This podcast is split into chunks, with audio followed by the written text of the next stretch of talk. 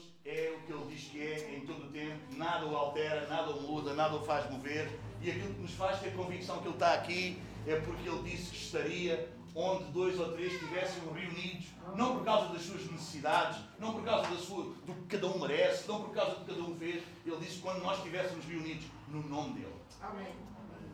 Quando nós nos reuníssemos no nome de Jesus.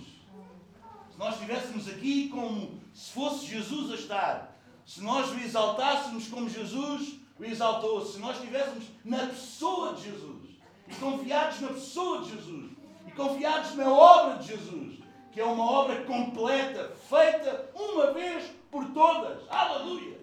Então Ele estaria no nosso meio. E é por isso que nós o exaltamos. Quando nós dizemos Deus de Abraão, um Deus que, que, é, que é provisão, não? a provisão é o cordeiro. Provisão não é mais nada, irmão. Provisão não é a gente ter trabalho, a provisão não é a gente ter emprego, a provisão não é a gente ter dinheiro, nada disso, irmão. A provisão é o cordeiro. A provisão é o cordeiro. A provisão é. Ah, vocês estão aí. Epá, sério. Eu vou pensar que estava só a falar para eles. Desculpem lá. A provisão é o cordeiro, irmãos. Será que nós conseguimos perceber isto? Quando nós estamos a, a dizer e a cantar esta música, Deus de Abraão e que Deus de provisão é o que há, Senhor, obrigado, não me tem faltado nada, eu tenho coisas em casa, eu tenho um ordenado. Não, irmão, não é nada disso. Nada disso, esquece isso. Esquece isso, irmão. Isso é coisas daqui. Isso é coisas daqui, irmão. Não o louves por causa de coisas daqui. Louva-o por o que ele é e porque ele o fez por ti. E o que ele está a fazer em ti não é trazer-te uma boa vida. O que ele está a, trazer em ti, a fazer em ti e em mim é formar em nós a pessoa de Jesus Cristo. E é por isso que nós o louvamos. E mais uma semana passou e a gente está a ficar mais parecidos com Jesus. E a gente chega aqui e louva-o e diz: Senhor, obrigado por tu és fiel, porque a tua palavra é verdade. Na, na, na, sexta-feira, quando estávamos a começar a classe, no discipulado, eu estava a perguntar às minhas meninas e ao meu menino, que eu sou um, né? Eu sou o Sérgio.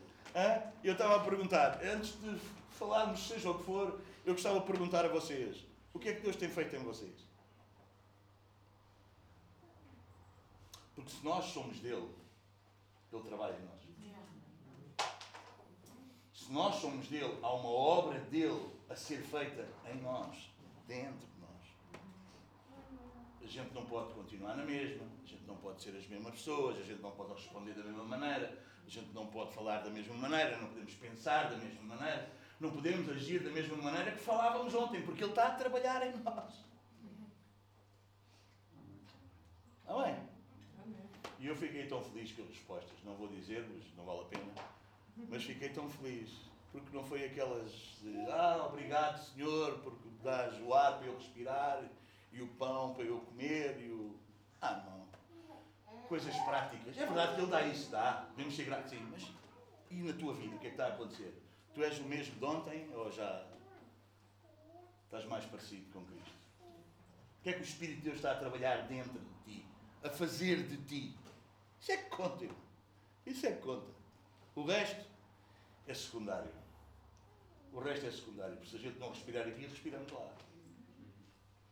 Agora, se ele não tiver a fazer de ti a obra de Cristo, fazer como Cristo, como seu filho, como filho que tu és, aí é que vai ser complicado. Porque talvez tu respiras muito bem aqui e lá nem um sopro. Amém, irmãos? Amém? Eu, nesta manhã, gostava de trazer uma palavra para vocês uh, sobre a palavra e porque é que a palavra. Olá, pessoal, está aí, Eva, irmã Alice, Dani. Quem é que está mais ali que eu não estou a ver? Ah, Helder Isabel, oh, boa, sim senhor, muito bom. Afinal, estão cá todos e eu pensava que faltavam muitos. ah, ok. Muito bom. Também estou muito feliz, irmã Limelina, irmã Limelina e irmã Ana. Tão bom vocês poderem estar presencialmente connosco. Acredito que para vocês também está a ser uma manhã muito importante e quero honrar-vos por isso e louvar a Deus e agradecer a Deus por tornar isso possível e os irmãos hoje já terem forças para estarem connosco e vocês fazem parte de nós, está bem? Vocês não pretendem, vocês não, não Vocês não participam num culto. Vocês percebem? Vocês fazem parte de nós. É por isso que quando estão em casa, quando. Não é? Tem problema, somos um. Fazemos parte. Somos uma mesma coisa. Somos uma mesma massa, como nós falávamos no domingo passado. Já sem fermento, não é? Aquele fermento da maldade, da cena. Já não somos essa massa, agora somos uma massa cheia de amor. Aleluia. Louvado seja Deus. Mas eu gostava de falar esta manhã eu não sei, eu estou mais inclinado para a esquerda. Não sei se isto é política, mas eu estou um bocado mais inclinado para a esquerda. Se calhar, eles precisam, se calhar isto é do espírito, eles precisam de ouvir mais, eu falo mais para aquele lado. Olá, tudo bem? Bem-vinda também. Bem-vinda. Ok, muito bom. Acho que vou ter vos passar assim todos para um lado e outro. Mas eu gostava de falar convosco nesta manhã sobre alguma coisa que, que eu acho que é importante nós uh, percebermos, entendermos, de, uh, que é sobre a palavra de Deus e sobre a reação à palavra, sobre como é que, porque é que há várias reações à palavra, porque é que, porque é que uns reagem de uma maneira, outros reagem de outra, porque é que isso acontece, porque é que quando uh, Jesus pregava, para não pôr nenhum pregador sem ser ele, né? porque é que quando Jesus pregava não eram todos que, que aceitavam a mensagem dele, porque é que não eram todos que, que, que seguiam, porque é que não eram todos que eram salvos, vocês percebem? Porque é que quando hoje a mensagem é anunciada há, há várias, há, há, há, várias posições perante a palavra? Porquê é que isso acontece? Porquê é que, como é que é? Então, mas Deus é Deus, então, não é? E eu gostava de ver convosco, porque todos podem ouvir a palavra, mas nem todos reagem da mesma maneira à palavra. É ou não é? Todos podem ouvir, a palavra ouve-se, a voz de Deus ouve-se, Deus fala. Nós temos um Deus que fala, ainda bem, não é? Há quem siga um Deus que não fala, Deus que não anda, Deus que não cheira, Deus que não toca, né? é um ídolo. Né? Né? E a Bíblia é interessante acerca disso. Diz que tornam-se semelhantes a eles os que adoram isso. E o ídolo, posso, eu posso ser o meu ídolo. Eu posso gostar tanto de mim, do que eu faço, que isso ocupa o lugar de Deus da minha vida. Eu quero dizer que eu sou apaixonado por pregar, eu adoro pregar, gosto de pregar. Mas isso não é o meu ídolo. E quero vos dizer uma coisa: eu amo mais a Deus e às pessoas do que pregar.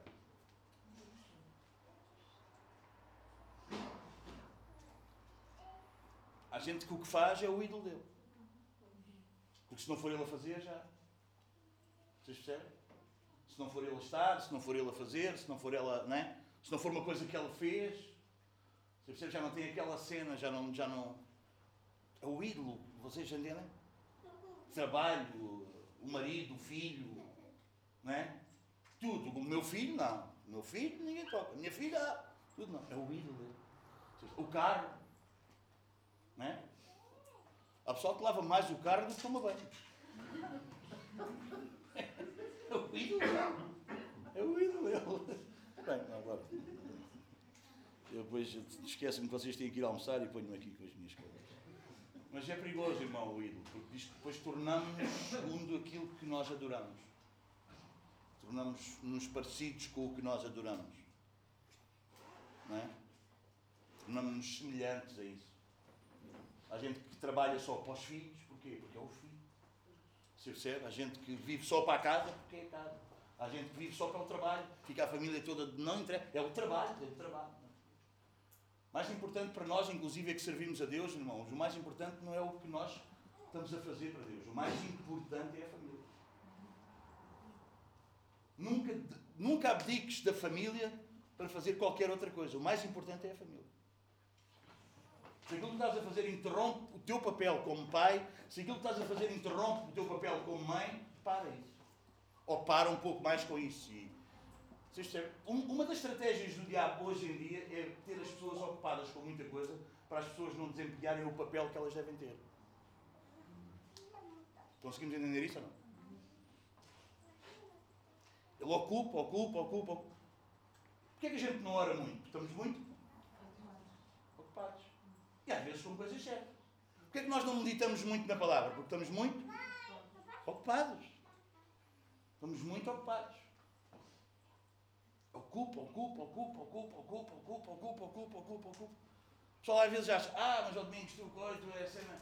Não, se eu não for disciplinado, eu também não oro. Ou pensas que é tudo? Se eu não for disciplinado, eu também não estudo a palavra, não medito na palavra. Ou pensam que é só vocês?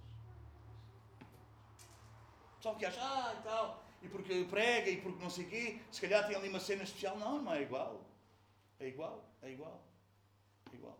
Eu entro no meu escritório e se eu não me meto a pau, estão sempre lá a chatear a cabeça.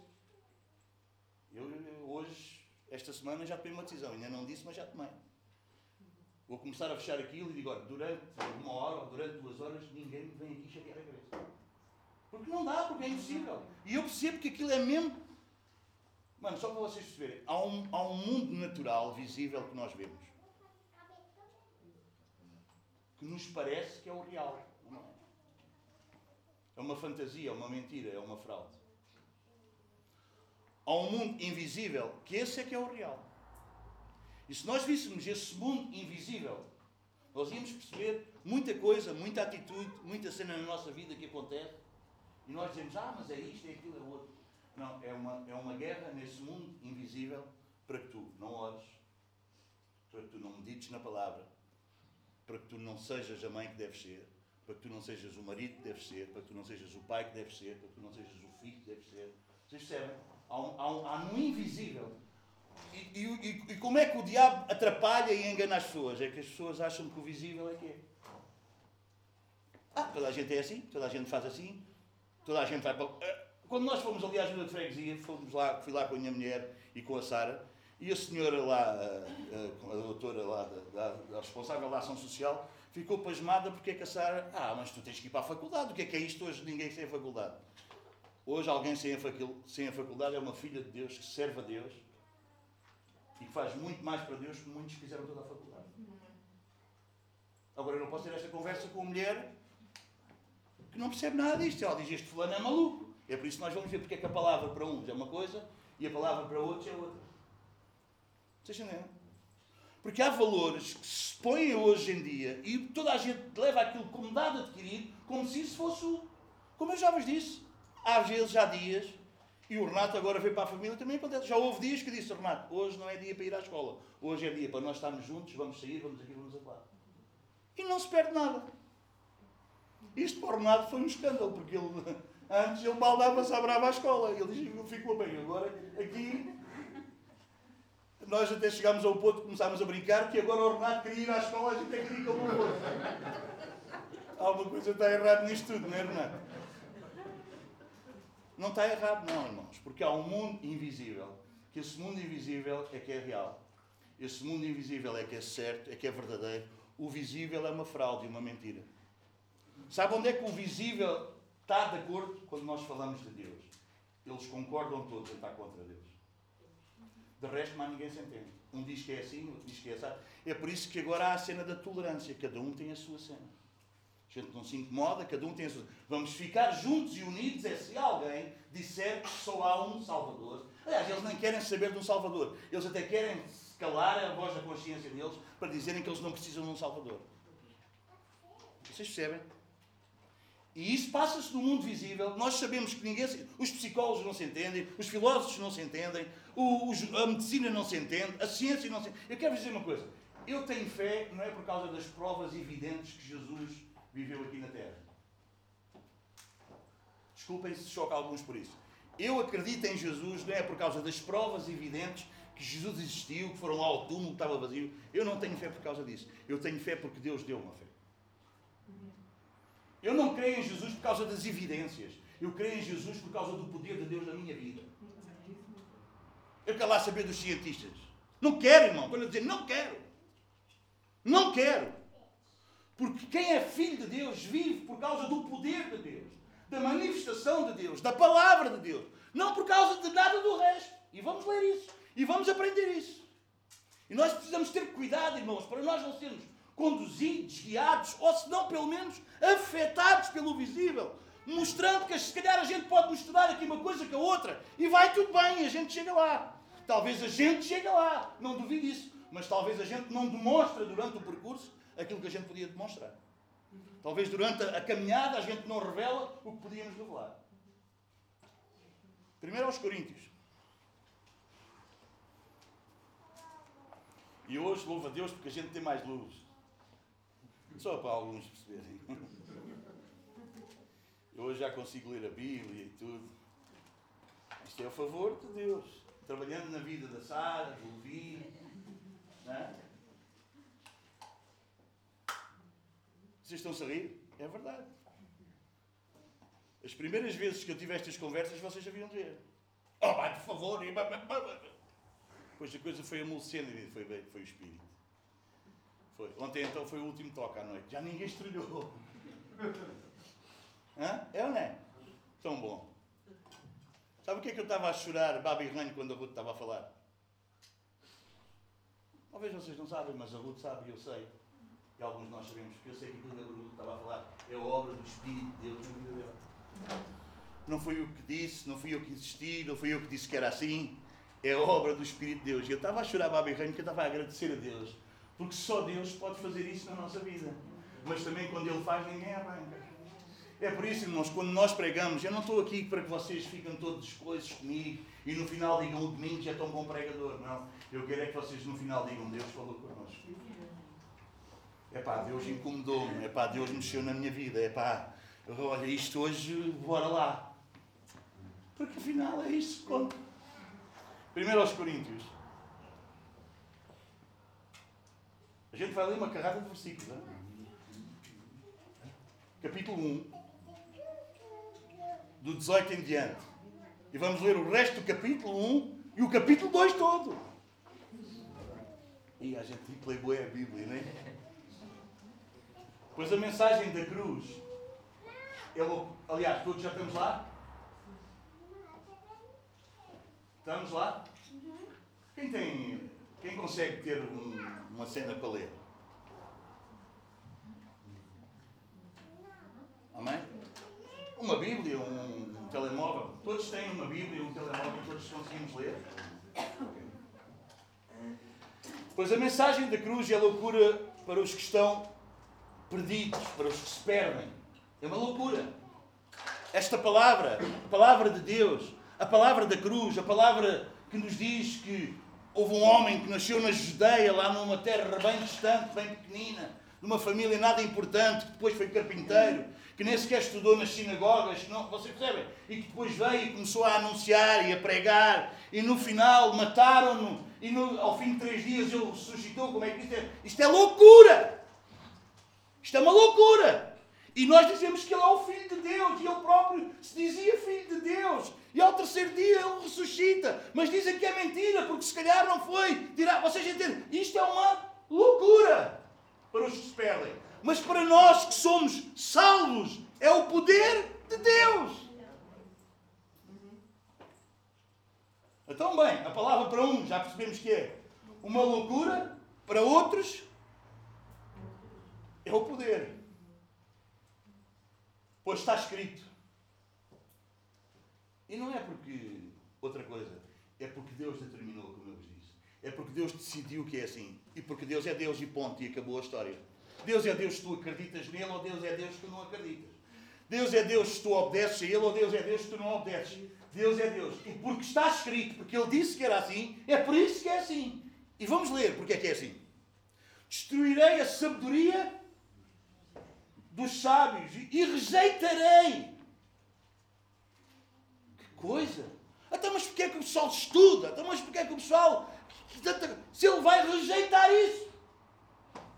E vocês dizem agora, o Domingos está maluco, agora passou-se mesmo da cabeça, agora vem dizer para a gente que não estudar, não é nada disso, não fique já a ouvir o diabo, sou eu. Está bem? Eu rejeitarei a inteligência dos inteligentes. Porquê? Porque onde está o sábio? Onde está o erudito? Onde está o questionador, o pesquisador, o inquiridor desta era? Acaso não tornou Deus louca a sabedoria deste mundo? Ouça, ouçam, não são as pessoas que são loucas para não entender Deus. É Deus que torna louca aquilo que as pessoas acham que é inteligência. Deus torna loucura aquilo que as pessoas acham que é importante, que é inteligente, que é o melhor.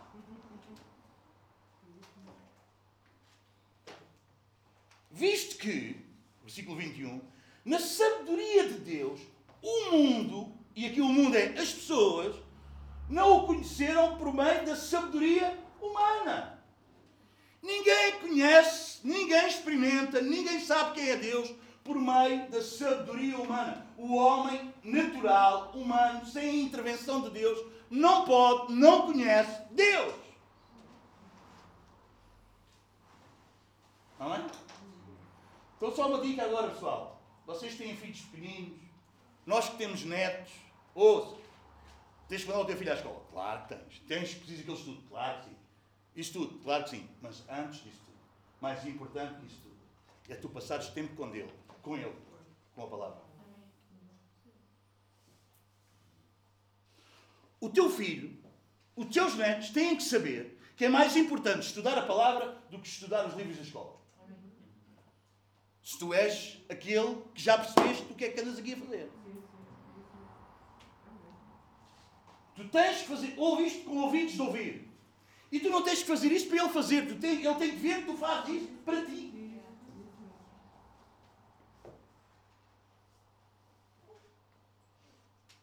Não é? Hoje vem para a avó, a avó não lê a Bíblia. Olha, até eles depois começam, olha, então vamos para a avó. Não!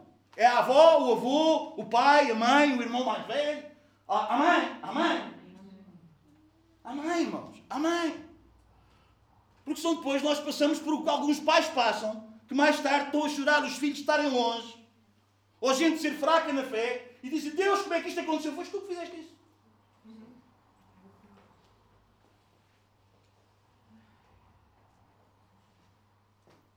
Eu estou-vos a falar da parte de Deus, irmão. Deixe Deus ministrar ao seu coração. Isto é grave, isto é importante. Isto é urgente. Isto não pode ser desprezado. Isto não pode ser ignorado. Visto que da sabedoria de Deus, o mundo não o conheceu por meio da sabedoria humana, agradou a Deus, foi do agrado de Deus, foi da vontade de Deus, e nós já sabemos que Deus não se move por sentimentos, move-se pela sua vontade, pelo que Ele é, pelo que Ele quer. Ele é soberano, Ele é omnipotente, Ele é onisciente, Ele faz tudo o que lhe apraz. É como Ele diz e ponto. Amém, irmãos? E não é porque Ele tem a mania, é porque Ele é bom. E alguém bom faz as coisas assim. Porque Ele é justo. Amém? Quantos estão felizes com o que o, juiz fez com o Sócrates? É fixe, não é? Desculpou o homem de não sei quantos crimes. Já só são seis. O juiz, à maneira, não é? Que fiz. E a gente paga aqui os belos impostos todos, pumba, pumba, em empresas a irem à falência. E a gente destruiu a vida toda porque pagou, pagou, pagou uma carrada de impostos e agora está destruído. E alguém que destrói isto tudo porque rouba é perdoado. A gente quer um juiz assim. Amém? Pessoal, no final dos tempos, ouçam isto. No final dos Eu sei que vocês nunca ouviram isto. E precisam ouvir. No final dos tempos, quando, quando uns forem para o céu e outros forem para o inferno, a criação que foi subjugada pelo pecado, pelo homem que viveu sem Deus, vai estar aplaudida que eles vão morrer no inferno porque é justo que eles morram. Porque até a criação foi sujeita a isso, à inutilidade, a não cumprir o propósito, por causa daqueles que viveram longe de Deus. No final, quem vai para o inferno não, não está a chorar porque eles vão para o inferno. Está-se a aplaudir porque é justo eles serem condenados, porque houve uma sujeição, houve uma, uma maldade da terra por causa disso. Alguém entende o que eu estou a dizer? Você percebe, irmão? É por isso que Deus é Deus e nós temos que olhar para Deus como Deus. Não como o Senhor que me socorreu, eu era um drogado e ainda bem, o Senhor livrou-me daquilo. Também é isso, mas é muito mais do que isso, irmão. É um privilégio termos sido chamados por Ele e nós hoje sermos chamados filhos daquele que é santo, que é puro, que é acima de qualquer coisa. O homem é como a erva, nem é como uma rocha sequer, é como a erva. Hoje existe, amanhã já foi, nem sequer é como uma árvore, é como uma erva. Você entende o que é que a Bíblia diz que o homem é? E há gente que ainda anda tão fascinado com o homem. Não, irmão, volta-te para Deus. Para Deus. E Deus faz o que lhe agrada, porque o que lhe agrada a Ele é bom para aquilo que ele criou, para a criação que ele, que ele criou. Amém ou não amém? Deus salvar aqueles que creem por meio da loucura da pregação. Os judeus pedem sinais miraculosos e os gregos procuram sabedoria. Nós, porém, pregamos a Cristo crucificado, o qual de facto é escândalo para os judeus. Claro que é um escândalo para os judeus. Eles viam Jesus como um blasfemador. Eles viam Jesus como alguém, que é isto? Mas quem é este? Mas onde é que este vem? Mas quem é este agora para dizer que é filho de Deus? Mas quem é este? Jesus dizia, olha, vocês ouçam a doutrina, ouçam o que eu ensino, ponham isso em prática e vocês vão ver se eu venho de Deus ou venho de mim mesmo. Ou se é uma ideia minha. Você entende? O homem não recebe a Deus porque ele resiste a Deus. O homem natural não consegue entender. Se eles não conseguiam ver Jesus, como é que a gente quer que eles vejam a nós? Mas vamos lá avançar. Mas para os que foram, 24. Está aí? Mas para os que foram, lê lá, lê lá alto. Para os que foram,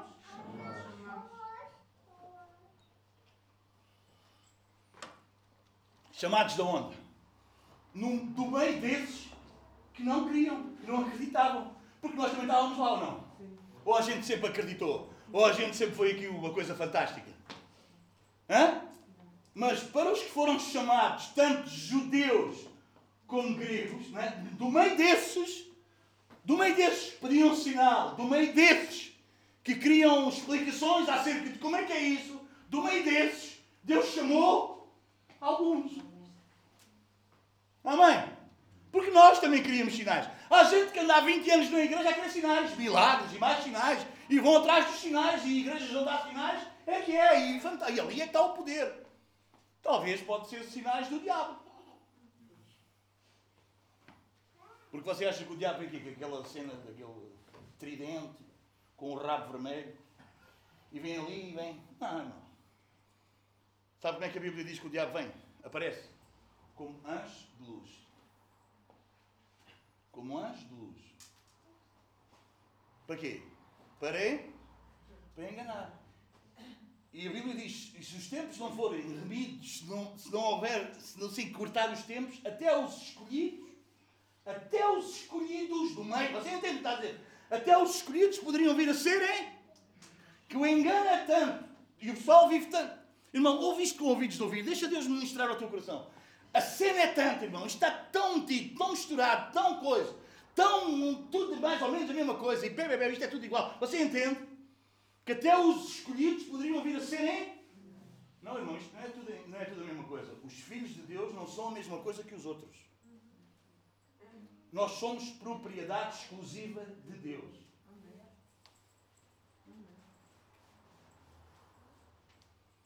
Nós somos. Sabe o que é que quer dizer igreja, eclésia? Aqueles que foram chamados para fora. Nós não fomos chamados para viver longe das pessoas, mas nós fomos chamados para não viver como as pessoas vivem. Amém? Nós somos chamados. É, é, livrai-vos dessa geração perversa. Agora, livrar é o quê? A gente esconder-se? Não. É a gente não ser conduzido pelo mesmo modo de pensar, pela mesma maneira, pelo mesmo jeito. Amém ou não? Mas para os que foram chamados, tanto judeus como gregos, Cristo é o quê? Para os que foram chamados, Cristo é o quê? O poder de Deus e a sabedoria de Deus. Porque a loucura de Deus é mais sábia que a sabedoria humana. E a fraqueza de Deus é mais forte que a força do homem. Irmãos, pensem só no. Eu não, estou a falar, está escrito. Está a seguir aí ou não? Siga aí. Pensem no que vocês eram quando foram chamados. Parece que há aqui umas características que acompanham muito os chamados. Bora lá ver quais são as características. Pensem no que vocês eram quando vocês foram chamados. Poucos eram sábios segundo os padrões deste mundo. Não quer dizer que não há gente sábia segundo os padrões deste mundo que não seja chamado. Está a dizer é que poucos são desses. Então, se eu sei que poucos são desses que são chamados, onde é que eu vou investir a vida? Onde é que eu vou investir a vida dos meus filhos? Onde é que eu vou investir a vida? Hã?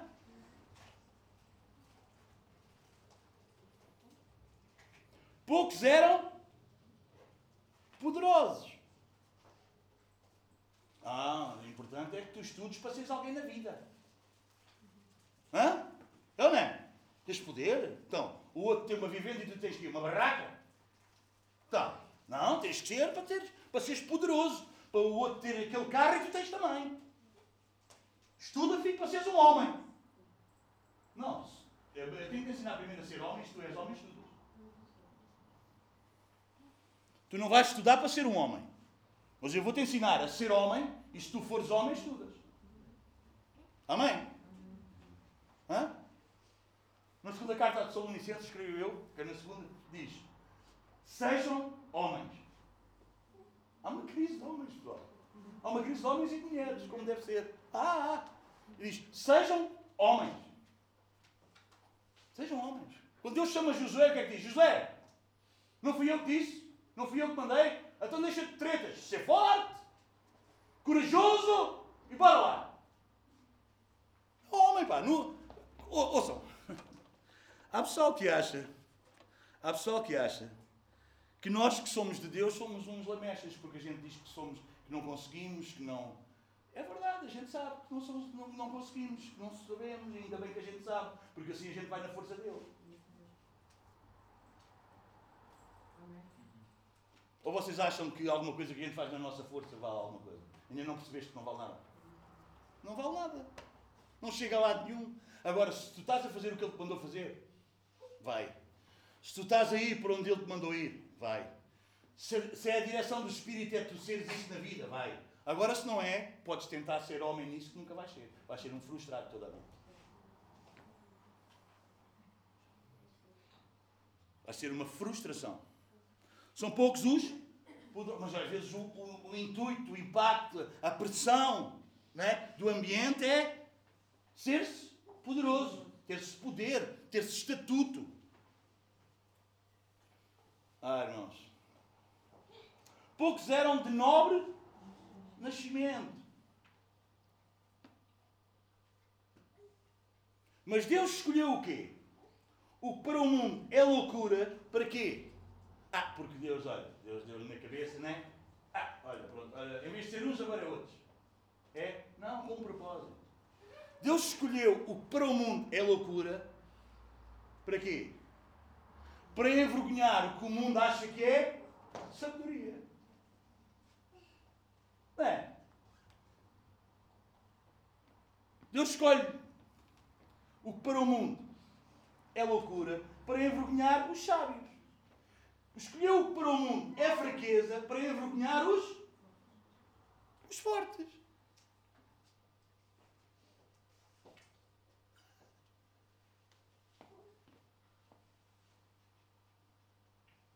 Ele escolheu o que para o mundo é insignificante, desprezível e o que nada é. Para quê? Para quê? Para reduzir a nada o que é.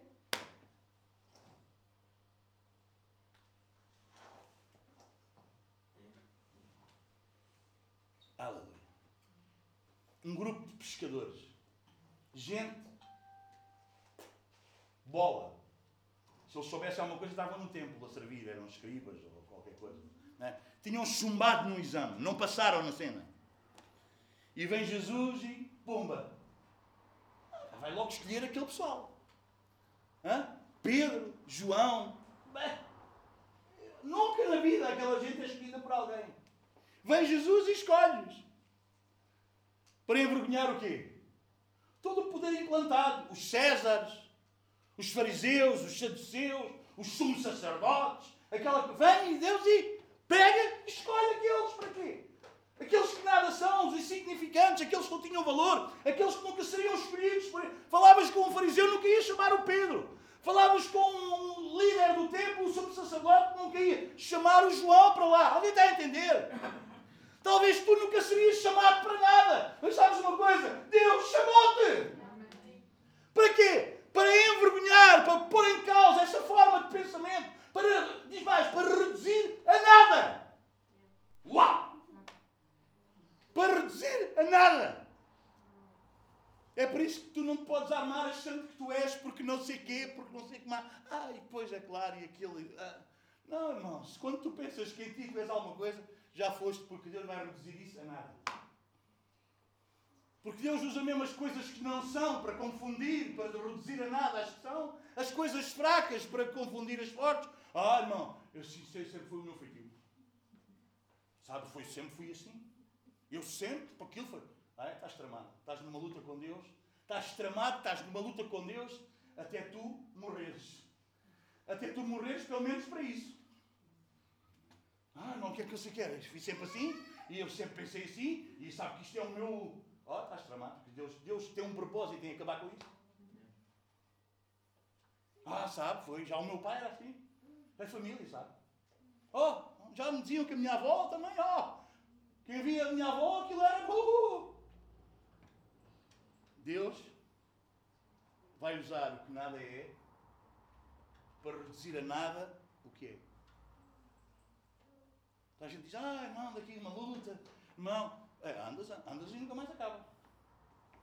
Até tu perceberes que isso é para ser reduzido a nada. E quando tu perceberes que eu sou nada e ele é tudo, ah, então tu vais perceber que há uma vida fantástica. Não é uma vida depois da morte, é uma vida para além da morte. Porque não há vida depois da morte. Há vida para além da morte. E como a gente sabe que há vida para além da morte, já morremos cá. Hum? Como é que a gente sabe? Porque Cristo é sabedoria.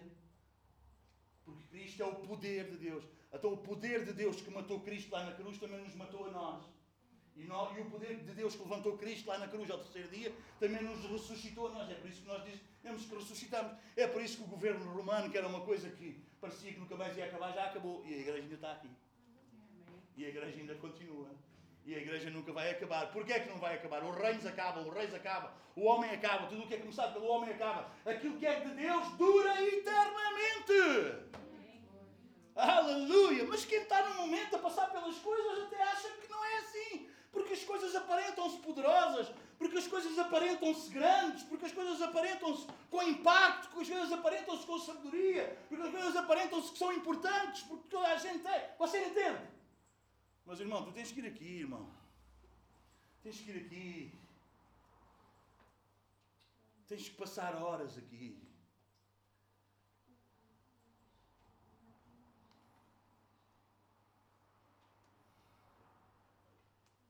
Meu Deus, eu, eu, isto é um problema, o tempo. Vocês não querem vir um dia para aqui? Um dia inteiro?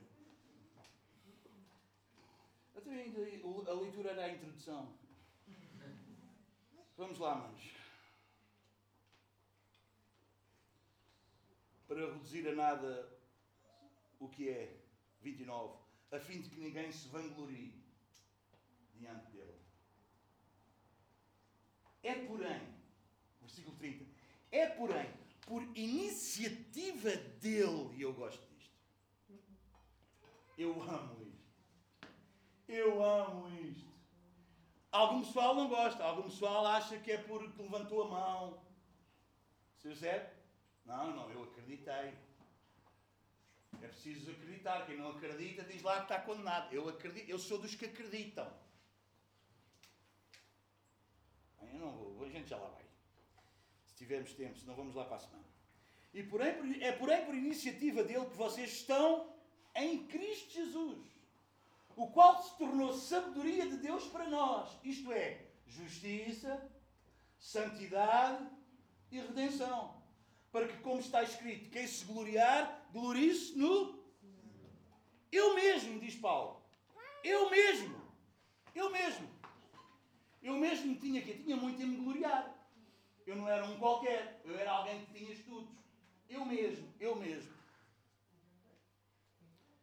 Quando estive entre vocês, não fui com discurso eloquente, nem com muita sabedoria, para lhes proclamar o mistério de Deus.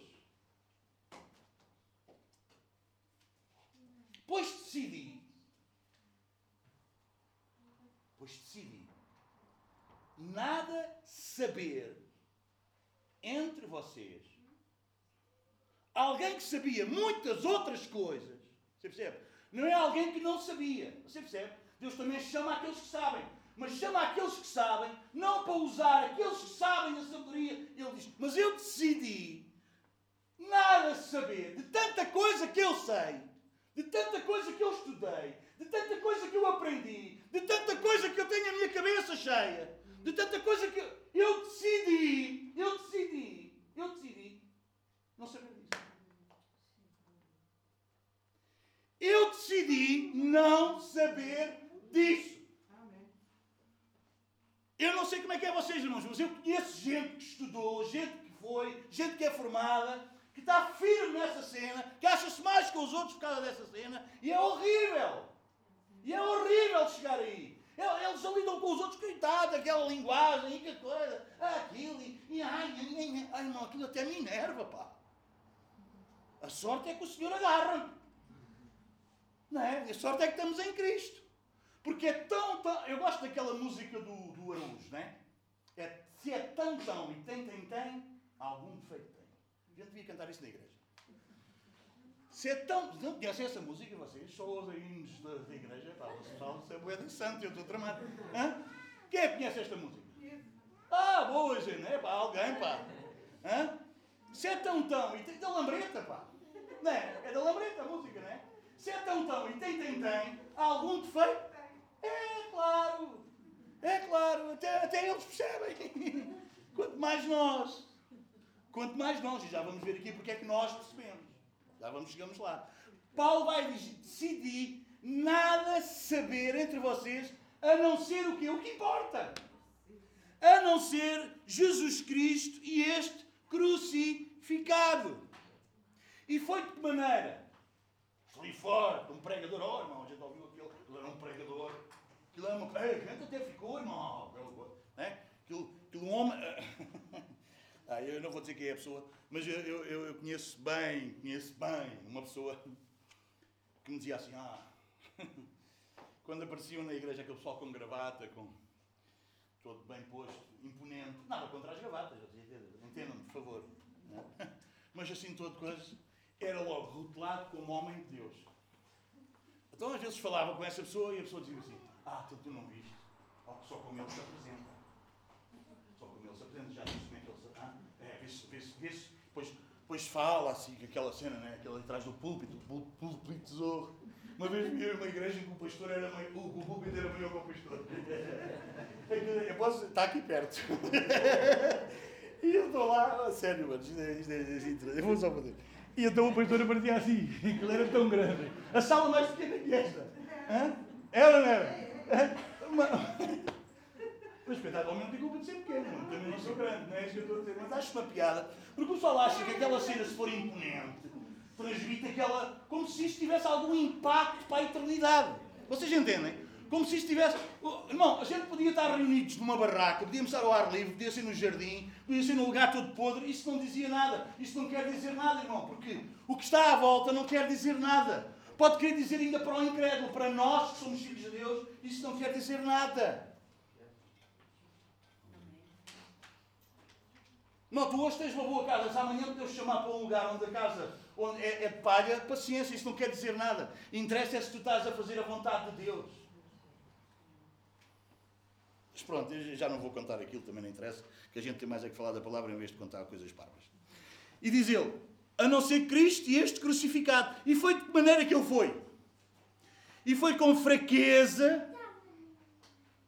Ah, quem é que quer, quem é que quer ouvir alguém fraco? Hã? Você já viu aquelas coisas que aparecem no YouTube, na internet? Não é? Aqueles, como é que se chama aquele pessoal que vai falar para as empresas? Pois, aquilo para dizer como é que é, como é que tem. Alguém daqueles aparece gente que falhou na vida, que errou. Toda aquela gente aparece quê? a dar dicas como é que se faz que aquilo vai tudo funcionar. É ou não? Se isso fosse verdade, estava tudo a funcionar, você não acha? Mas o pessoal é tão burro, paga para ouvir isso. Não é? E há gente que é tão burra que também vai a igrejas que é mais ou menos isso. Que é só motivacional. Tu tens que sair de lá, é bem. Eu falava com alguém, aqui há, há, há uns tempos, e ele dizia, ó oh, Domingos, eu já tenho problemas que chegam no meu trabalho todos os dias. Em casa, todos os dias. Agora ainda vou para a igreja para ouvir uma palavra que ainda me está a chatear a cabeça. Nem pensar nisso. Disse, olha, não percebes nada da igreja. Ah, eu vou é, estar ali, ter o meu tempo com Deus, ouvir uma palavra motivacional, que me mando para a frente e que eu segunda-feira chego ao trabalho e disse, pá, tu não percebes nada, meu. Tens que nascer de novo, meu. Tu tens que nascer de novo. E anda desde os bancos da escola dominical na igreja. Ele depois também nunca mais me quis ouvir. Mas é meu amigo, eu sou amigo dele. Mas é destas coisas. Em fraqueza, temor e com muito tremor. Claro que é com temor e com muito tremor. Porque quando nós nos apresentamos, quando o pessoal se apresenta aqui para falar às crianças, quando o pessoal se apresenta aqui na classe dos discipulados, quando o pessoal se apresenta para, para falar, quando eu me apresento, não tem que ser com temor e tremor, porque a gente não está a falar do que a gente palpita, do que a gente acha. A gente está a falar em nome daquele que é sobre tudo e sobre todos. E não dá para falar em nome dele a não ser com temor e tremor. Ainda hoje, sempre que nós estamos, irmão, e a minha família sabe disso, eu vou três vezes à casa de banho antes de vir para o culto. Sempre, porque é com temor. Só que ah, oh, irmão, você ah, fala, não, é com temor. É com temor e muito temor. Porque eu sei que as minhas palavras não vos levam a lado nenhum. Mas eu sei que se eu estiver no poder do Espírito Santo de Deus e as minhas palavras forem inspiradas pelo Espírito Santo de Deus, vocês podem ir aonde eu nem sequer ainda imagino que vocês podem ir. E é aí que Deus nos quer levar a todos.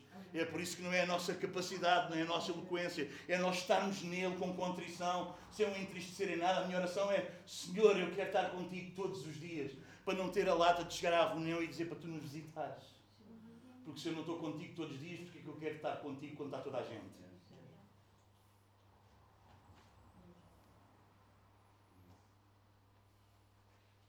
Se tu não queres estar com Ele diariamente, porque é que tu queres encontrar-te com Ele quando está tudo junto? No final, eu podia fazer como uma série de gente faz. Chamar o pessoal à frente só para confirmar que o que eu falei é mesmo isso. E vem aqui tudo e chora babi Não, irmão. Vai para a tua casa, fecha o teu quarto, medita naquilo que ouviste. E tu e Deus. Sem o show, sem um momento, sem o show off. Tu e Deus. Porque eu não tenho que provar a toda a gente que o que eu preguei está certo. Deus é que tem que trabalhar no teu coração e no meu quando tu saíres daqui. E em vez de tu saíres e a tua vida ser como era, tu ouviste, fechaste a porta do teu quarto, entras a sós com Deus e dizes: Deus, tu hoje falaste comigo. E Senhor, eu só saio daqui transformado por ti. Não é que Deus seja um juiz mau. Vocês lembram-se o que é que é perseverar em oração? Não é perseverar em oração para Ele nos dar o que a gente quer é perseverar em oração para Ele nos transformar como Ele disse que nos transformava. E se vocês. Porquê? Porque nós estamos a ser carregados, nós estamos a ser confrontados por um inimigo. Não foi que aquela viúva foi brava que Jesus disse, a história que Jesus contou. Não estava a ser pressionada por um inimigo, por um.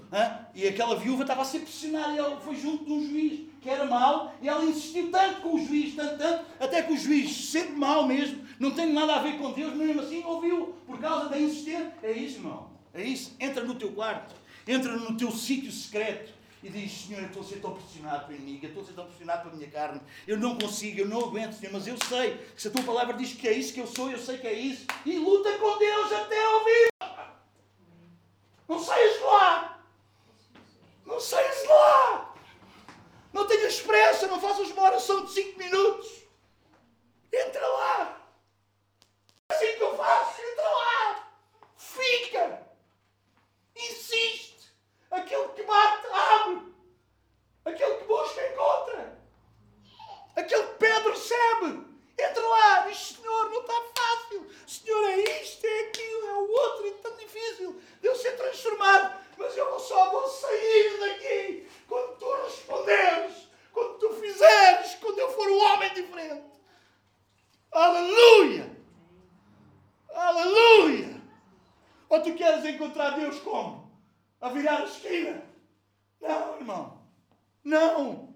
Não. Buscar-me-eis e me encontrareis quando me buscardes de todo o vosso coração. Esta coisa da gente querer ser como Jesus e não perceber que Jesus glorificava o Pai em tudo o que ele fazia.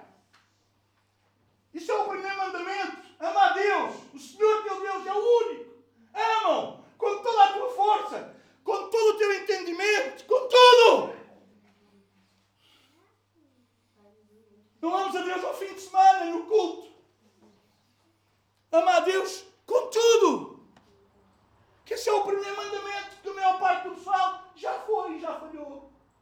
porque acha que porque descarregou a consciência na reunião, porque já foi no domingo, não está na terça, porque não está na terça, já foi não sei quê, e porque não sei quê, não sei que mais. Alguém tem. Eu não estou para quem não vai vir. Olha, não, não é nada disso que eu estou a fazer. Estou-te a falar da palavra. Estou-te a falar da palavra. Da tua vida com Deus. Amém? É por isso que é com temor e tremor. A minha mensagem e a minha pregação não consistiram em palavras persuasivas, de sabedoria. Não, irmão. Não. Ouve, ouve isso, ouve. O pessoal não muda. Pessoal não muda por causa da eloquência, da sabedoria humana, das palavras bonitas. O pessoal não muda. Aliás, a gente hoje até já está farto disso. Até mesmo o pessoal já diz, bom, uma boa conversa, mas oh. Aliás, quando ouves uma boa conversa, já achas que estás a ser levado para algum lado que não é bom. Hã? E é verdade, isso é revelador do que é.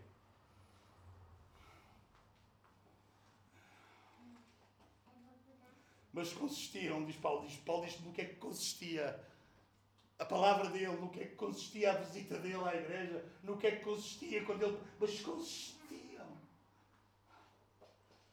em demonstração do poder do Espírito. Para que a fé que vocês têm não se baseasse na sabedoria humana, mas no poder. É isso, irmão, é isso, é isso. Eu não estou a comparar com o apóstolo Paulo, nem nada disso. Mas, irmão, eu estava-me a deleitar, eu estava-me maravilhado. Eu fico maravilhado quando durante a semana alguém me liga e diz: Domingos, há tanto tempo que eu não chorava pelas coisas de Deus.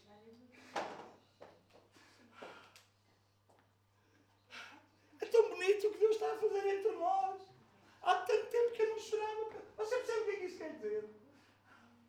A gente não chora porque sofre. A gente chora porque a gente quer ver que a vontade de Deus aconteça aqui na terra, aconteça em nós. Mas não é aconteça, ai, que aconteça. A gente quer que a vontade de Deus aconteça no filho, mas nele. Não. Que raio! Que incoerência! Quebramos o primeiro mandamento. Ama a Deus com toda a tua força, com todo o teu entendimento. Acima de tudo e de todos. E ser como Jesus é isso, que ele, em tudo o que Jesus fez, falou, pensou, que andou aqui na terra, ele glorificava o Pai, tudo era para a glória de Deus. É assim a nossa vida, é assim o nosso estilo de vida. É por isso que nós entramos no nosso quarto e dizemos, Senhor, eu preciso de estar contigo de verdade. Eu preciso de estar, de te encontrar aqui neste lugar. Eu preciso, Senhor, que tu me mudes. Eu preciso, Senhor, que tu me transformes. Eu não quero mais ser eu. Eu não quero mais ser isto que eu tenho sido. Há aqui o inimigo, aqui. Mas eu não quero. Aleluia. E diz que nós podemos sair de lá. E diz que nós podemos sair de lá com vitória. Não saias é antes da vitória. Não saias é antes do milagre. Não saias é antes de Deus dizer: bora lá. Era aí que eu te queria encontrar. Era aí que eu te queria achar. Era isso que eu queria fazer na tua vida. Aleluia. Louvado seja Deus. Amém, irmãos? Entretanto, versículo 6, falamos de sabedoria entre os que já têm maturidade. Porque a gente não fala de coisas tolas, de coisas loucas. Vocês entendem? Não, Paulo, você percebe? Não a sabedoria do mundo, mas a gente fala de sabedoria. Mas com quem? Com quem já tem uma? E eu espero que vocês tenham maturidade. Mas não da sabedoria desta era. Ou dos poderosos desta era, que estão sendo reduzidos a nada. Eu vou insistir. Não prepares a tua família para aquilo que é para ser reduzido a nada.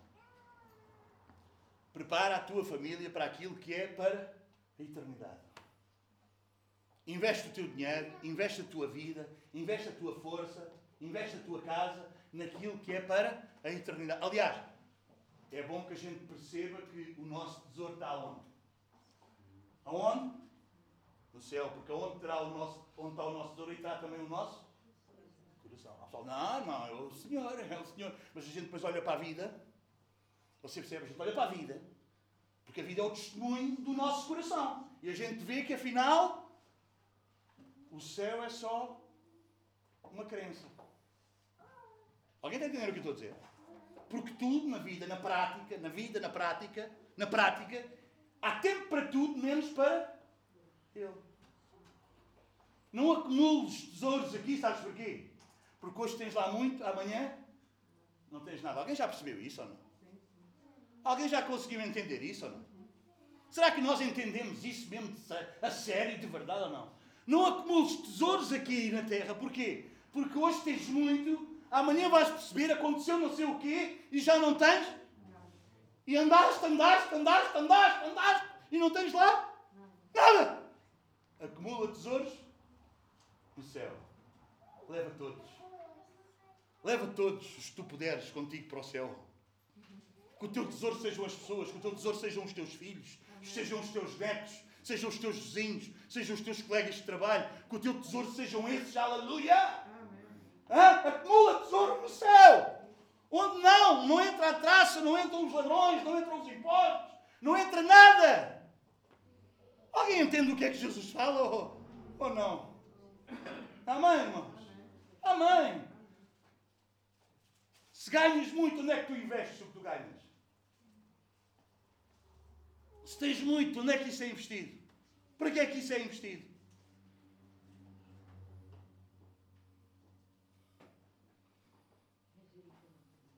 Ao contrário, falamos da sabedoria de Deus. Estou no versículo 7 do capítulo 2. Do mistério que estava oculto, o qual Deus pré-ordenou antes do princípio deste, de, das eras para, o nosso, para a nossa glória. Nenhum dos poderosos desta era o entendeu. Porque se o entendesse, tivesse entendido, não teriam crucificado o Senhor da glória. Claro, o homem natural não consegue entender. O homem não olha para as... O homem natural, o homem sem intervenção divina, sem o novo nascimento, sem Deus ter chamado e ter feito o milagre do novo nascimento, transformar o seu entendimento, o homem não entende. Tu podes explicar, explica, explica. Ele não vai entender. Porquê é que não vai entender? Porque ele não pode entender. Porque só começas a entender a Deus e a conhecer a Deus depois do milagre de teres nascido de novo. Não é porque andas numa igreja, não é porque foste batizado, é quando tu nasceste de novo, porque esse é o milagre que te leva a tu começares a conhecer a Deus. Sem isso não pode, é impossível conhecer a Deus. É por isso que quando Jesus está a falar com os Nicodemos, diz Nicodemos, tens que nascer de novo. Ele era da igreja, não era nenhum bandido, ele não era nenhum. Ah, vocês entendem? Ele era um chefe religioso da altura. Mas ele tinha que nascer de novo. Ele, ele reconhecia que Jesus tinha vindo de Deus, reconhecia que os milagres que Jesus fazia tinha que ser de Deus, porque se Deus não fosse com ele, ele não podia fazer aquele milagre. E a gente hoje, alguém assim, batizava logo. Ah, isto pode ser batizado, gente vai embora. Você entende, irmão? Não, irmão, não. Tens que nascer de novo. Tens que nascer do alto. Deus tem que fazer um milagre na tua vida. Para quê? Para Deus começar a fazer sentido na tua vida. Mais do que Deus começar a fazer sentido na tua vida. Para Deus ser o sentido da tua vida. Amém? Eles não puderam. Porquê? Porquê? Todavia, como está escrito, não é uma reação ao que as pessoas são, é um cumprimento do propósito, da vontade. Alguém consegue entender o que nós estamos a falar? Vocês percebem, irmão? Isto não é uma reação à incredulidade. Vocês percebem? Eles são incrédulos porque está escrito. Porque o coração deles está fechado. Porque os olhos deles não podem ver. Porque os ouvidos deles não podem ouvir. Alguém está a entender? Amém ou não amém? É isso. É por isso que nós precisamos clamar a Deus. É por isso que nós precisamos perceber que nós dependemos inteiramente de Deus, do Espírito de Deus. Porque ou Deus faz um milagre no coração da pessoa, ou a gente acabou a história. Alguém consegue perceber isso ou não? Agora, então, mas porquê é que nós vamos? Então, porquê é que nós evangelizamos? Porquê é que nós vamos falar às pessoas? Porque nós sabemos que tanto dentro dos judeus como dos gregos há gente que foi chamada. E nós vamos falar porque sabemos que esses que foram chamados, esses ouvirão a voz e esses despertarão. E esse Deus começará uma obra na vida deles. Amém? Agora a gente sabe que há uns que não vão ouvir. Há uns que vão ser muito religiosos, irmão. Vão ser muito parecidos connosco, mas não vão ser dos nossos. não vão ser dos que nasceram de novo, vão ser dos que têm muita experiência na religião. Vão à igreja, servem na igreja, falam de Jesus. Mas o poder, bola. Manifestação do poder de Deus na vida deles, bola. Bola, zero. Vocês entendem? Porque nós confundimos ser cristão como ser moralmente correto. E ser moralmente correto está tudo bem. Não, irmão, é muito mais do que isso. É muito mais do que alguém ser moralmente correto. Se alguém conseguir ter uma boa educação, os pais conseguem educar, a pessoa pode ser correta. Ah, vocês conhecem gente correta ou não? E ele diz, olha, aquele só falta ser salvo. É isso mesmo. É isso. Eu vou falar para outros, só falta ser salvo. É isso. Por que é que a gente diz isso? Porque a gente vê que a pessoa é toda certinha, toda correta, toda não sei o quê. E então, porque a pessoa é tudo isso, então a gente acha que uau. Não, irmão, não, não. não. Quem experimentou a ressurreição, quem experimentou a ressurreição é cheio de poder. Quem experimentou a ressurreição, irmão, não pode ficar indiferente. Quem experimentou a transformação, a mudança na vida dele, não pode ficar indiferente e não pode deixar de dizer ao outro que isso pode acontecer na vida.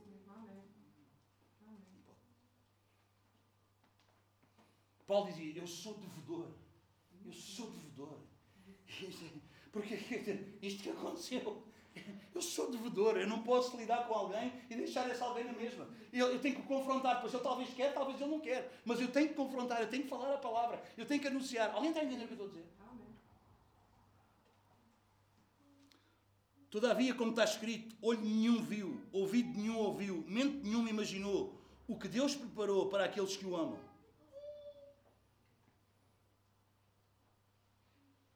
Então, como é que é? Como é que a gente sabe? Está a seguir. Mas Deus o revelou a nós por meio do Espírito. O Espírito sonda todas as coisas. É, é, é tramado. É tramado. É tramado, não é? Porque o Espírito sonda todas as coisas. Bom, agora não vamos. Até mesmo as coisas mais profundas de Deus. Pois, quem conhece pensamento, os pensamentos do homem, a não ser o espírito do homem que nele está? Da mesma forma, ninguém conhece os pensamentos de Deus, a não ser o espírito de Deus. Nós, porém, não recebemos o espírito do mundo, mas o espírito procedente de Deus, para que entendamos o quê?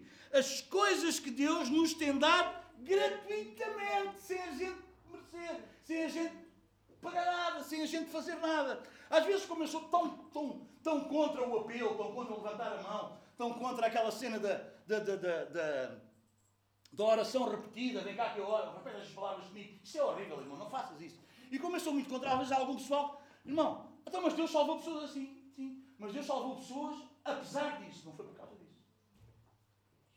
Deus salvou pessoas na sua íntima misericórdia, apesar disso, não por causa disso. Alguém diz, oh, irmão, mas eu fui salvo. Eu também, eu também. Eu também, também levantei o braço, também fui lá. Você percebe? Alguém está a entender o que estamos a falar ou não?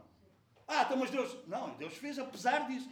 Deus, a, a, a salvação do homem não é por causa dos méritos do homem, da capacidade do homem, é apesar do homem não entender nada, apesar do homem não pescar nada, apesar disso, Deus salva. É por isso que quando Jesus está a falar com os discípulos, Pedro diz: Então quem é que pode ser salvo? Isso é impossível que alguém se salve, não é? E Jesus diz: Para o homem é impossível, mas para Deus todas as coisas são possíveis. Para o homem é impossível, mas para Deus todas as coisas são possíveis.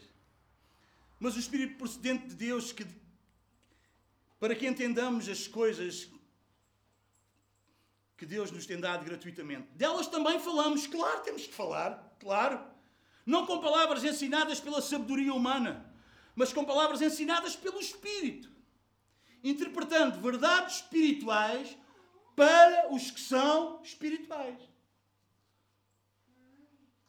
É isso. Porque as verdades espirituais só as vão entender quem é espírito. Então nós vamos interpretando verdades espirituais para os que são espirituais.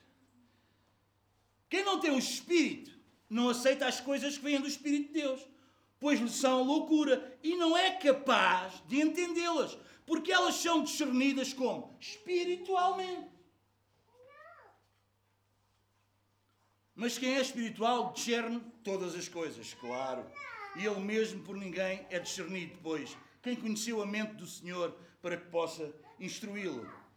Nós, porém, temos a mente de Cristo.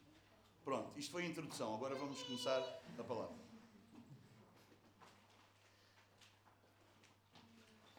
Só aqui algumas, algumas situações.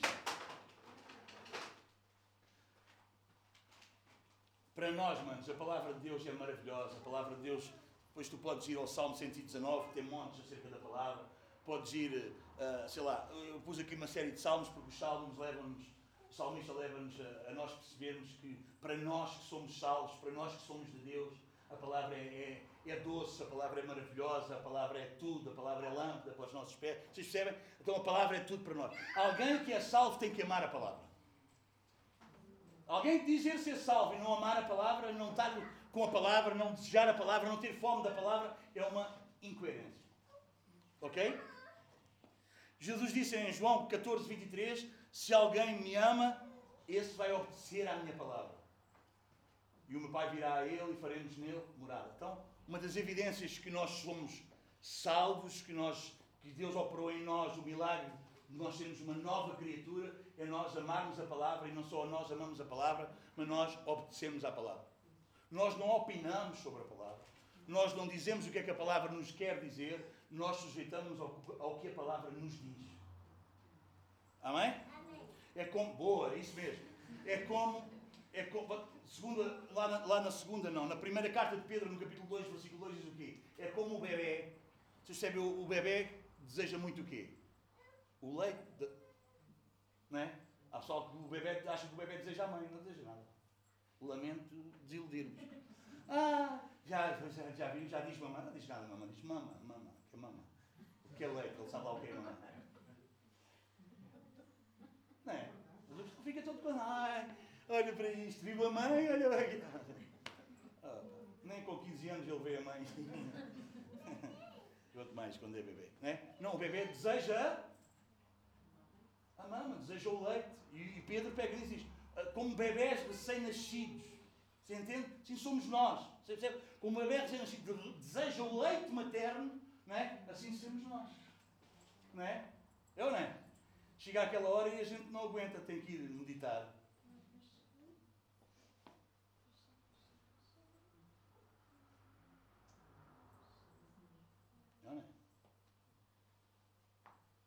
como bebês recém-nascidos desejem o leite puro que os vai fazer crescer, que os vai fazer desenvolver. Amém, irmãos? Amém. Amém. Estás a ver a figura do bebê, teu filho, do teu neto, faz birra não sei quantas e quantas horas, tens que te levantar de noite para dar, porque ele deseja intensamente o leite materno. Então, se tu estás ligado a Ele, se estou ligado a Ele, talvez tu podes acordar de noite e precisares disso. E tu achas que precisas de outra coisa qualquer. Deseja intensamente o leite espiritual, a palavra. A palavra. Amém, mano? Hum? Sim? Pedro, quando os outros discípulos estão a abandonar Jesus lá em João 6, não é? por causa do discurso de Jesus, que ele está a dizer que eu não comer da minha carne não beber do meu sangue, vocês sabem? E alguns começam a ir embora. E Jesus pergunta para os doze: Até e vocês? Também querem ir? E Pedro diz: Para quem? Para quem iremos nós? Se tu tens palavras da vida eterna. Para quem é que tu queres ir? Para quem tem as palavras da vida eterna ou para quem tem outro discurso? Amém? Amém? Pedro, quando é confrontado com Jesus, os doze, alguns dos outros foram embora, ele junta-se ali mais próximos, os doze eram mais. E vocês? Não é? Vocês fiquem, não se percam, vejam lá. Não. E vocês também querem ir? Porque quem é não vai embora. Você percebe? Há pessoal que acha que anda sempre com medo que os outros se percam. Não, irmão. Quem é de Deus não se perde. Quem é de Deus não se perde, irmão. Ah, cuidado para não ficar. Não se perde, irmão. Nós somos gerados de uma semente incorruptível. E aquele que é nascido de Deus, aquele que é nascido de Deus, aquele que é nascido de Deus em nós, o maligno não toca. Não mexe.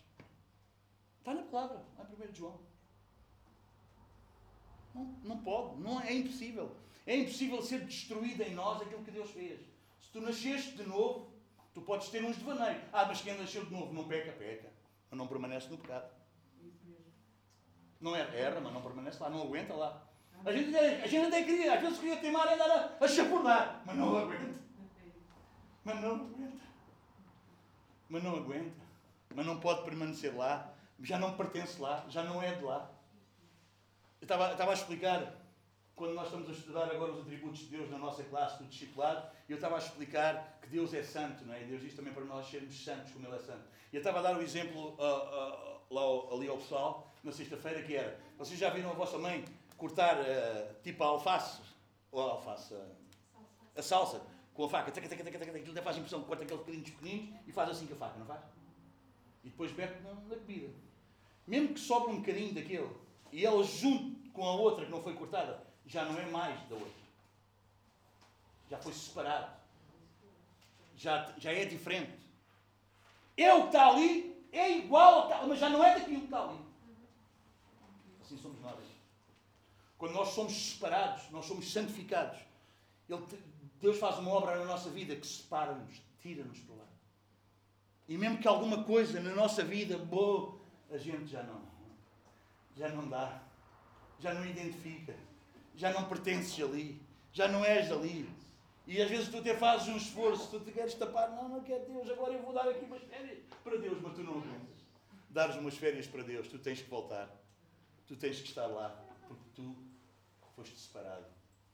Tu és de propriedade exclusiva de Deus. Amém, manos?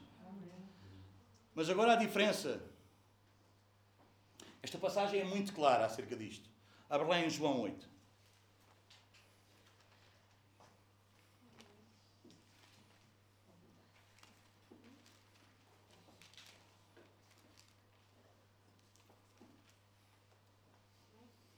Versículo 42. E disse-lhes Jesus: Se Deus fosse o Pai de vocês, vocês me amariam, pois eu vim de Deus e agora estou aqui. Eu não vim por mim mesmo, mas foi Ele que me enviou. Porque, a minha, porque é que a minha linguagem não é clara para vocês? Porque é que vocês são incapazes de ouvir o que eu digo? Vocês pertencem ao pai de vocês, o diabo, e querem realizar o desejo dele.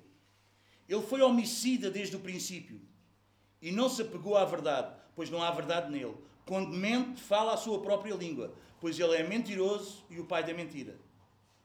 No entanto, vocês não creem em mim, porque eu vos digo a verdade. É isso. É isso. É isso. Os que não são de Deus não vão entender a palavra de Deus. Diz, porquê é que vocês não ouvem o que eu digo? Diz, porquê é que vocês não ouvem o que eu digo? Se vocês fossem, vocês ouviam o que eu digo. Porquê é que vocês não ouvem o que eu digo? Porque vocês não são. E porque não são, não ouvem. Jesus não estava a falar para todos. Estava ou não estava? Estava. Então porquê é que uns ouviam, outros não ouviam? Jesus está vocês não são. Porque se vocês fossem, se vocês fossem, se o Pai de vocês fosse Deus, vocês ouviam o que eu digo. E vocês perceberiam que eu vim do Pai. Sabe, hoje as igrejas, algumas, e a gente está sempre a falar, porque a gente tem, não é porque a gente quer falar mal dos outros, é para a gente contrapor. Às vezes a melhor maneira de explicar o que é é mostrando o que não é. Vocês percebem? É só esse o espírito, entende? É só esse o espírito, não há nada. Hoje, um dos problemas graves em muitas igrejas, sabe qual é? É que os pastores moldam o Evangelho, põem um Evangelho mais fraquinho. Vocês percebem? Põem, põem, põem uh, uma coisa mais suave, não confrontadora, percebe? Para ver se os incrédulos vêm. E com isso, o incrédulo não, é, não pode ser convertido, porque o Evangelho verdadeiro não é pregado, vocês entendem? E o povo é mal alimentado e fica fraco. Vocês percebem o que eu estou a dizer? Um dos problemas hoje que acontece é prega-se o Evangelho mais naquela soft, para o pessoal vir, para o pessoal aceitar, para não ser tão confrontador, para a coisa não ser tão grave, então a gente prega uma coisa mais soft, uma coisa mais motivacional. Deus é bom, uh, tu tens desejo de tua vida. Hoje em dia, qual é a mensagem? Qual é a cena? Qual é a cena? Qual é a cena? Tu queres que corra tudo bem na tua vida? Aceita Jesus. Tu vais realizar todos os teus sonhos. Tudo vai correr bem. Essa é a mensagem ou não? Não é? É. É. É. Mas nada disso está na Bíblia. Ah, mas sabe assim as pessoas vêm. Se a gente. Hum? Se a gente mandou relatórios e dizemos que temos a igreja cheia. E está a haver um avivamento em Portugal. Eu já ouvi pregadores daqui a falarem no Brasil, a dizer que está a acontecer um avivamento em Portugal. Na nossa igreja está a acontecer um avivamento. Vocês entendem? E parece que está a haver um avivamento em Portugal. Você acha que está a haver um avivamento em Portugal? Quando tu conheces essas pessoas mais perto, tu vês que essas pessoas, os vícios continuaram, a mentira continua na vida delas, o engano continuou, não houve transformação alguma. São pessoas que vão atrás de um Deus que vai realizar os seus sonhos. Então, como é que eu, toda a gente, quem é que está aqui que não gosta de si? Todos nós gostamos à brava de nós, não é? Eu amo a brava a mim. Eu gosto da brava de mim. Se eu chego a um lugar e que diz, olha, Deus ama-te. Uau! Eu amo! E Deus ama-te mais do que tu próprio. Uau! Estou no lugar certo. Eu já gosto da brava de mim. Deus gosta ainda mais de mim do que eu gosto. Vai realizar os meus sonhos. O que é que eu quero? Eu quero isto. E vamos por aí fora, com os disparates por aí fora. Alguém está a entender o que eu estou a dizer? E depois diminui-se, dilui-se. E depois quem vai, e depois há pessoal que vai anos inteiros a reuniões dessas. É por isso que o pessoal diz, há reuniões que fazem mais mal do que bem. E há pessoal que vai, o povo vai domingo após domingo, semana após semana, a reuniões dessas. Vai ouvindo isso, é não é? Vai sendo alimentado por isso. Cada vez vai ficando mais fraco. Porque o que é que nos fortalece? O que é que nos torna fortes? É a palavra. O que é que nos torna fortes? É a verdade. O que é que nos torna fortes? É a verdade, irmão. Não é os meus caprichos. O que me torna forte é a verdade. O que me liberta é a verdade. Alguém está a entender? Nós estamos a perceber o que é que se passa por aí, o que é que, o que, é que nós não devemos nunca na vida ser. Paulo, irmão, Paulo chega e vai com esta mensagem. Irmão, ele vai contra tudo aquilo que aquele pessoal daquela altura era, irmão aqueles filósofos, aquela gente toda que falava eloquentemente, que atraía multidões, que as pessoas admiravam a cena, aquilo era uma loucura, eles paravam nas praças não é? para ouvirem aquela. Não é? Paulo não, Paulo vai, não. Oh, é Cristo e Cristo crucificado. É Cristo e tu tens que te arrepender. Ou tu te arrependes ou não há nada a fazer. Ou tu. Ou Deus faz um milagre na tua vida, tu nasces de novo, ou tu não percebes nada disto, tu não entendes nada disto. Tu estás a seguir a cena desta era. Alguém está a entender o que nós estamos a falar, irmãos? E o homem natural não pode, é impossível. É impossível. Jesus está a dizer a eles, mas, vocês estão-me a ouvir. Mas vocês não, vocês não dão atenção ao que eu digo. Vocês não ouvem o que eu estou a dizer. Vocês não ouvem que eu venho de Deus, que eu não falo por mim mesmo. Mas porquê é que vocês não ouvem? Porque vocês não são. Porque vocês não são, porque se vocês fossem, vocês ouviriam.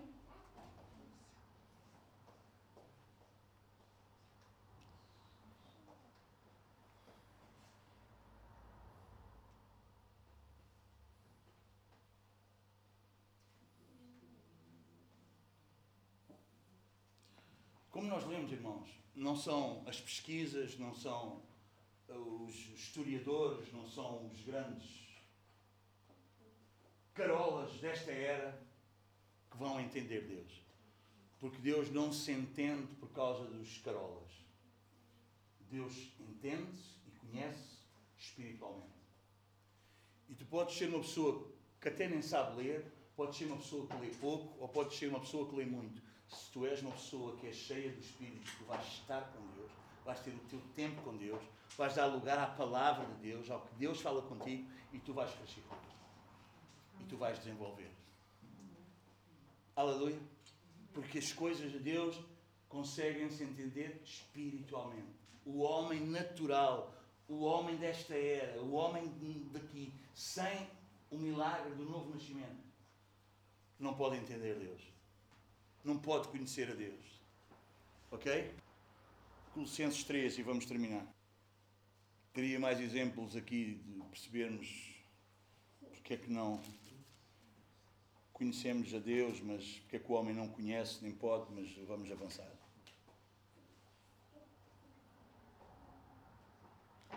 Colossenses, Colossenses 3,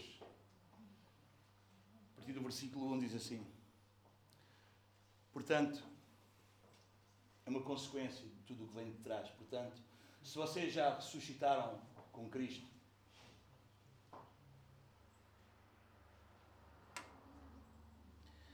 procurem as coisas que são do alto, onde Cristo está assentado à direita de Deus.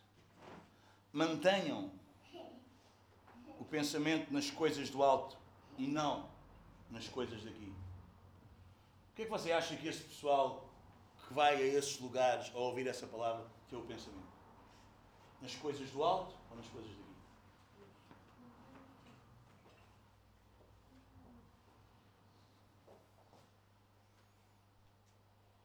Se ele fosse lá para ser mais santo, porque as coisas do alto, uma delas é a santidade, eles abandonariam os seus vícios, os seus estilos de vida. Não é? Havia operar na vida deles. Pensa nas coisas que são de cima e não nas que são da terra. E alguém pode dizer a nós: então, mas tu andas a pensar tanto no céu, tu nem sequer pensas aqui. Não. Se vocês forem ler o resto do capítulo, 3. Vai falar de pais e filhos, de marido e mulher, patrões e empregados. Você percebe? Agora, vamos nos tratar é como irmãos, como iguais. Vocês entendem? Pensar nas coisas de cima e não nas da terra é pensar em pessoas. Mas é pensar na nossa relação das, com as pessoas. Pensar na nossa relação com o outro. Há gente que pensar nas coisas da terra e quer ir para o céu. Não, não há gente que quer ir para o céu, mas não fala com Deus. Eu não sei como é que ele vai fazer. João Batista é que os entendia. Vocês querem é fugir da ira vindoura. Vocês não querem levar com o castigo. Não é? E então, vocês, é por isso que vocês vêm aqui ter, mas seus, sua raça de vibras, arrependam-se. Porque não é fugir do castigo que vocês chegam lá. Não é com medo do castigo que vocês chegam lá. É amando a Deus.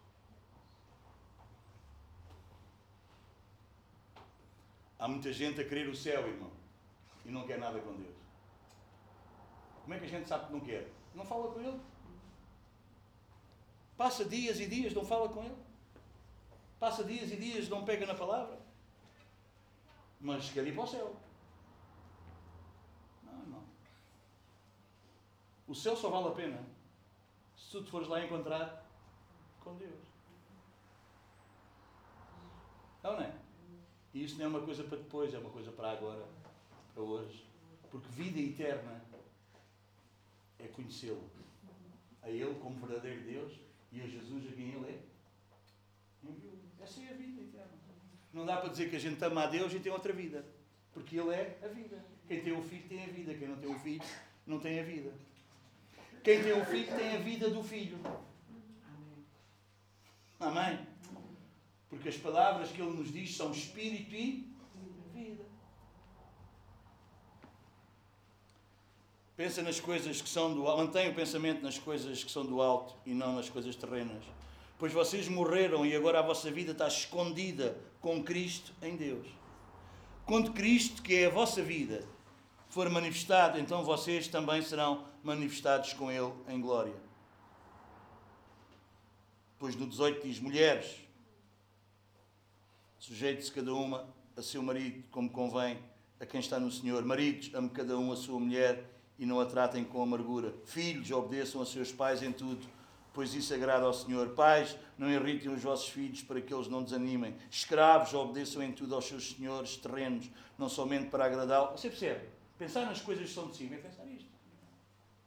É por isso que eu estou sempre a insistir com vocês. Sejam pais, sejam mães, sejam homens, sejam mulheres a sério sejam empregados que vale a pena, sejam patrões que vale a pena. Vocês entendem? Porque isso é pensar nas coisas de cima. Não? Primeiras vezes que eu comecei a falar e a dizer que a gente não tem um trabalho porque a gente precisa de comer, alguns ficavam assim a olhar para mim. Ah! E alguns vinham mesmo falar comigo. Claro, irmão. O trabalho não é porque tu precisas de comer. O trabalho é para tu revelares Cristo aos teus colegas. Por comer, comes tu, se tiveres trabalho ou não. Agora, se tu és de Deus, é bom que sejas um trabalhador, porque Deus também é.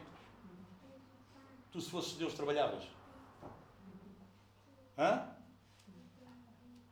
Se fosse Deus, trabalhava. Não precisa de nada, trabalhava. Vocês percebem a natureza que nós somos? A gente não trabalha pela necessidade, a gente trabalha para revelar as virtudes. Alô? Como diz o outro. Alô? É isso ou não é?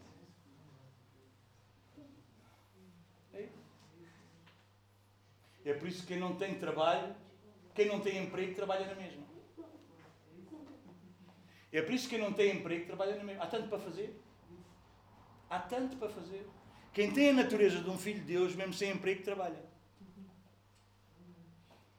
Faz isto, faz aquilo, ajuda o outro, vai ajudar o outro, vai fazer aquilo a outro, vai fazer aquilo a outro. Não é ocioso, não é preguiçoso. Não fica sem fazer nada. Porquê? Por causa da natureza que tem.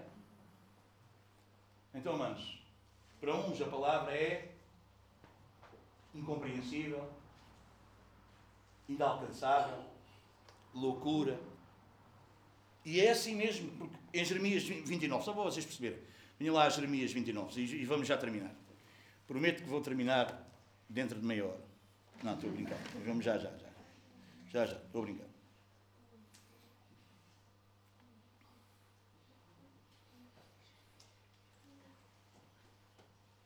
Jeremias 29 diz assim: O Senhor trouxe sobre vocês um sono profundo, fechou os olhos de vocês, e eles eram profetas, cobriu a boca, a cabeça de vocês, que são profetas. Para vocês, toda esta visão não passa de palavras seladas num livro.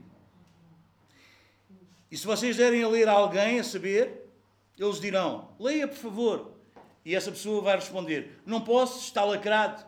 Ou se vocês derem o livro a alguém que não saiba ler e lhe disserem: Leia, por favor, ele responde lá: não, responderá: Não sei ler. O Senhor diz: Porque é que o livro está fechado? Porque é que o livro é lacrado?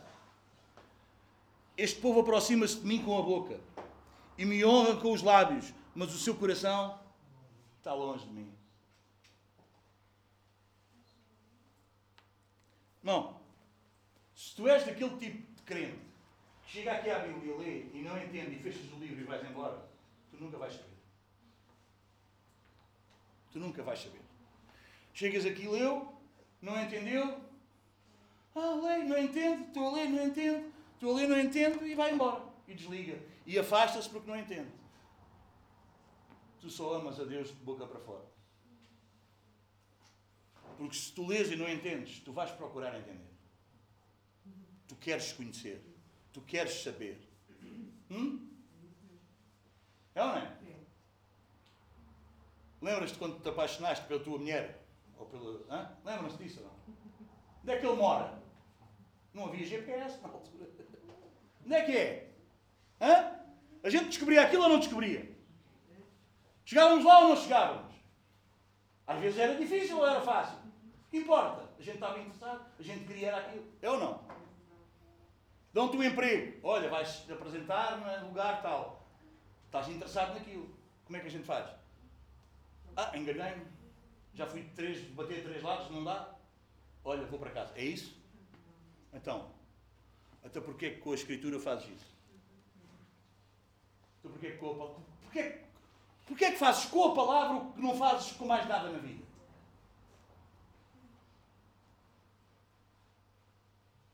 Estou a tirar um curso, estou a aprender uma coisa. Não sei. Tenho umas luzes. Como é que eu faço? Vou amarrar ali aquilo, pumba, pumba, até coisa, mais isto, mais aquilo, mais outro. No nosso trabalho, não é? Às vezes falo com o cérebro, só diz, rapaz, aqui numa luta, tem que ser isto, tem que ser aqui, não funciona desta maneira, tem que experimentar. Eu não é? Tudo na vida fazemos assim. Não é nada, a gente chega, há pessoal que abre, leu, olha, não sabe porque é que eu não leio? Porque eu leio, irmão, não, não entendo. Sim, também eu não. Também eu não. É por isso que pesquisamos, é por isso que estamos mais tempo, é por isso que oramos, é por isso que lemos 20 vezes o versículo e Senhor, mas eu ainda não consegui chegar lá. Mas a gente chega.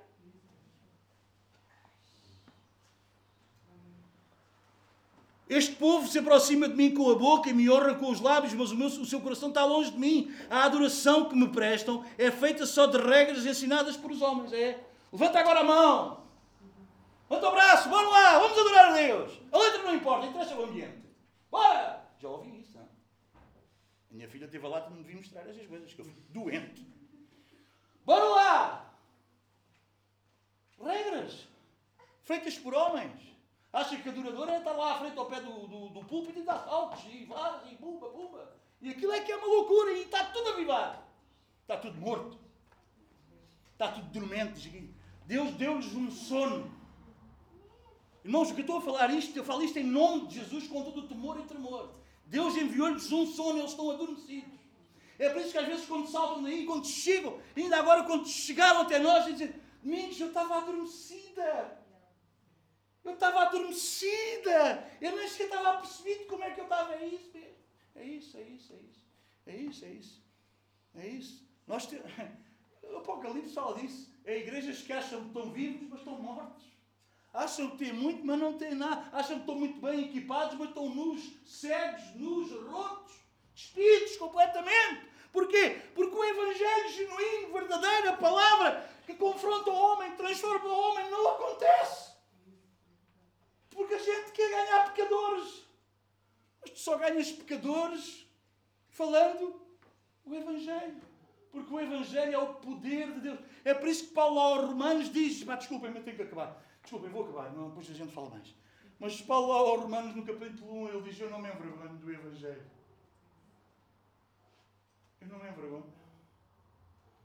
Porque havia todas as razões para se envergonhar acreditar numa palavra de um homem que foi carpinteiro, como já vos disse, todas as razões para se envergonhar diante daqueles filósofos, daquela gente daquela época, era todas as razões para se envergonhar do Evangelho. No final, o homem morreu numa cruz.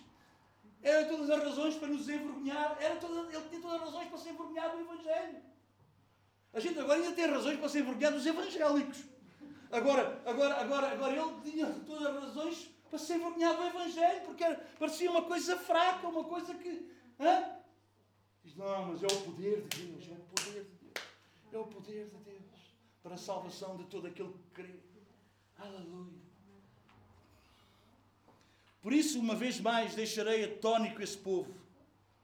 Com maravilha e mais maravilha, a sabedoria dos sábios perecerá, a inteligência dos inteligentes desvanecerá. Ai daqueles que descem às profundezas para esconder os seus planos do Senhor, que agem nas trevas e pensam: quem é que nos vê? Quem ficará sabendo? Vocês viram as coisas pelo avesso, como se fosse possível imaginar que o oleiro é igual ao barro. Acaso o, objetivo, o objeto formado pode dizer àquele que o formou: Ele não me fez assim? E o vaso poderá dizer do oleiro: Ele nada sabe? É isso. Nós não somos igreja para Deus fazer a nossa vontade, os nossos quereres e cumprir os nossos sonhos. Isso não é igreja, isso é outra coisa qualquer.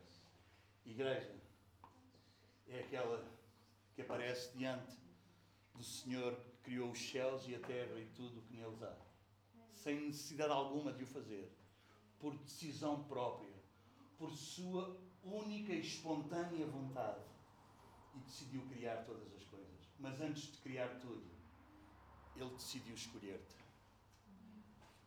Antes da fundação do mundo, Ele decidiu chamar-te. Ele decidiu: o Sérgio é meu. Aleluia. E isto deixa-nos extasiados, maravilhados. Não somos melhores que os outros, não somos diferentes dos outros, fomos agraciados.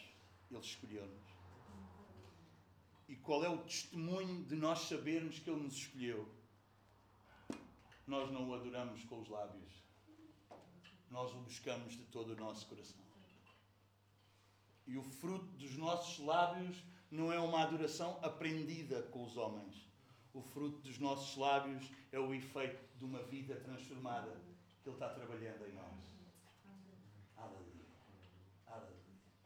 E nós louvamos aqui na reunião, nós louvamos no nosso quarto fechado, nós louvamos no nosso carro, nós louvamos no trabalho, nós louvamos com a família, nós louvamos sem família, nós o louvamos.